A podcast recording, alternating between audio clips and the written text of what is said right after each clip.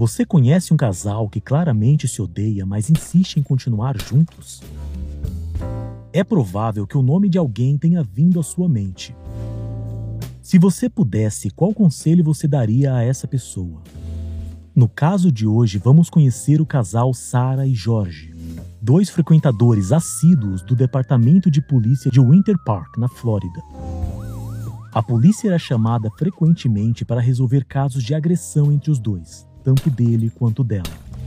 Em 2018, Sara foi presa por estrangular Jorge, e ele foi preso três vezes por empurrar e intimidar Sara. Após um estrangulamento que acabou na delegacia, qualquer psicólogo familiar diria que já passou da hora de se separarem. Mas o relacionamento entre os dois era tão disfuncional que nas três vezes foi a própria Sara quem foi à delegacia e pagou a fiança para Jorge ser libertado. Considerando que os dois não se suportavam ao ponto de haver violência, mas também não conseguiam se separar, o fim de toda história como essa é inevitavelmente uma tragédia. Na noite de 24 de janeiro de 2020, Sara e Jorge resolveram beber um pouco para se distrair. Se você já ficou de casal com alguém à noite e vocês dois resolveram beber um pouco e distrair, você sabe bem que não dá para beber pouco. Para Sara e Jorge, a primeira taça de vinho não foi o bastante, e nem a segunda, e assim por diante até os dois estarem completamente alcoolizados. Agora nós temos um casal que se odeia brutalmente, ambos estão sozinhos na casa e jogamos uma boa dose de álcool no meio só para alegrar a noite. Talvez Jorge não estivesse interessado em uma boa briga naquele momento, mas na cabeça de Sara, ela se lembrava de todas as situações constrangedoras, as intimidações e as vezes que ela teve ir até a delegacia para libertar Jorge. Há muitos anos ela queria se vingar dele, mas poucas vezes teve coragem de tentar. Contudo, é sabido que um dos efeitos do álcool é a diminuição da capacidade de raciocínio lógico e, consequentemente, o aumento da sensação de autoconfiança e coragem. Agora sim, nós temos a situação perfeita para Sara realizar o plano de vingança que ela sempre imaginou. Ela aproveitou que Jorge estava debilitado e quase inconsciente abriu uma mala grande de viagem e o colocou dentro. Em seguida, ela fechou e zipou a mala, impossibilitando que Jorge saísse e que entrasse ar na parte de dentro. Como se nada tivesse acontecido, ela simplesmente voltou para a cama, pegou uma taça e ficou bebendo vinho e se deliciando com seu momento de triunfo. Enquanto isso, Jorge agonizava dentro da mala.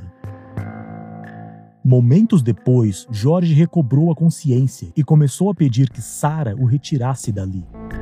Percebendo que ela não atendia seus pedidos, ele implorava cada vez mais, porém em vão. Sara assistia a toda a cena e, para guardar este momento tão especial, ela pegou o próprio celular e filmou Jorge implorando por misericórdia. Enquanto filmava, ela debochava e ria da situação degradante em que Jorge se encontrava e afirmava que ele merecia isso por todas as vezes que ela teve que suportar as atitudes dele. For everything you've done to me. Sarah. For everything you've done to me. Sarah. Fuck you. Sarah. Fuck you. Sarah. Stupid. I can't fucking breathe, babe. Seriously. Yeah, that's when you do when you choke me. Sarah. Sarah, I can't breathe, babe. That's on you. Sarah, I can't breathe. It's on you. You should probably shut the fuck up. Sarah.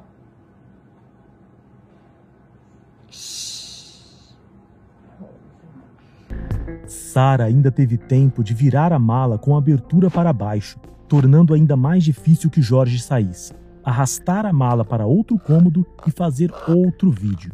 Jorge morreu sufocado alguns momentos depois. Você que me assiste certamente sabe que uma das coisas mais estúpidas que um assassino pode fazer é criar provas contra si mesmo, ainda mais gravar no próprio celular. Entretanto, Sara estava tão alcoolizada naquela noite que na manhã seguinte não vai se lembrar de ter gravado os vídeos. ao ponto de ficar surpresa quando a polícia mostrar para ela o vídeo e as besteiras que ela falou e filmou. Ela tanto não se lembrava que na manhã seguinte ela mesma ligou para a polícia e não deletou os vídeos do celular. A polícia pede o local da ocorrência. Sara informa a rua e o número. A policial pergunta se a ocorrência é criminal ou médica. Sara imediatamente afirma que o namorado dela ou marido está morto. A polícia imediatamente transfere para o médico socorrista. O socorrista demora para entender a situação, pois Sara quer explicar detalhes desnecessários, tentando se inocentar. O socorrista pede que ela comece imediatamente a fazer massagem cardíaca em Jorge. Mas Sara, relutante, não quer fazer. Ela afirma que ele já está morto, duro e azul. O socorrista insiste, ainda que ele pareça morto, tem que fazer a massagem cardíaca. Sara obedece, contrariada. Sara inventa várias desculpas para entrar na casa. Ela diz que precisa fumar e o cigarro está na cozinha. Também diz que precisa muito beber água. A policial avisa que a casa está interditada e só os detetives podem entrar. Sara tenta descrever a noite anterior para a detetive. Ela diz que os dois estavam bebendo e brincando de montar quebra-cabeças. Agora ela afirma que só beberam uma garrafa de vinho. Mas os detetives descobriram que eles beberam muito mais. Ela afirma que depois de brincarem de quebra-cabeças, eles foram brincar de esconde-esconde. Outra vez ela pede para entrar na casa e pegar um refrigerante que está na cozinha. A policial não permite. Sara explica que Jorge entrou na mala por conta própria. Ele achou que seria engraçado e ela ficaria de olho para ajudar, mas acabou dormindo.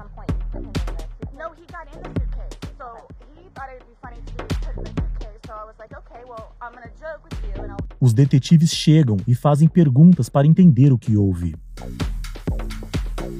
Sara explica novamente que tudo foi só uma brincadeira, que foi ideia do Jorge e ela acabou dormindo. Também afirma que está com medo de ser assassinada, que a família do Jorge não gosta dela e que eles vivem no fim da rua. Ela insiste que a família dele vai matá-la pelo que houve com Jorge. A polícia isolou a casa e apreendeu o telefone de Sara para a investigação.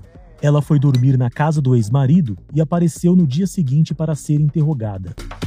Ao chamar a polícia e durante o interrogatório, ela afirma que a morte de Jorge foi um acidente, que os dois estavam brincando e ela não podia prever esse desfecho.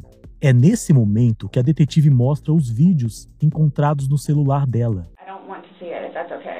You can either explain it or we take it for what it is. Yeah. We're just trying to give you the opportunity to tell us what's going on. That's it. It's that long? Two minutes. No, for everything you've done to me. For everything you've done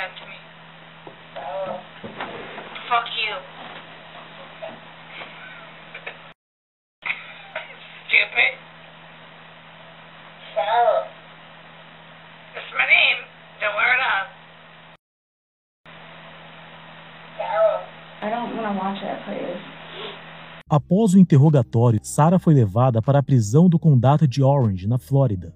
Ela foi acusada formalmente de homicídio em fevereiro de 2020. O julgamento dela está marcado para começar em julho de 2023. Até o momento, sete advogados já tentaram trabalhar em sua defesa. Os seis anteriores pediram para sair do caso, pois não a suportavam.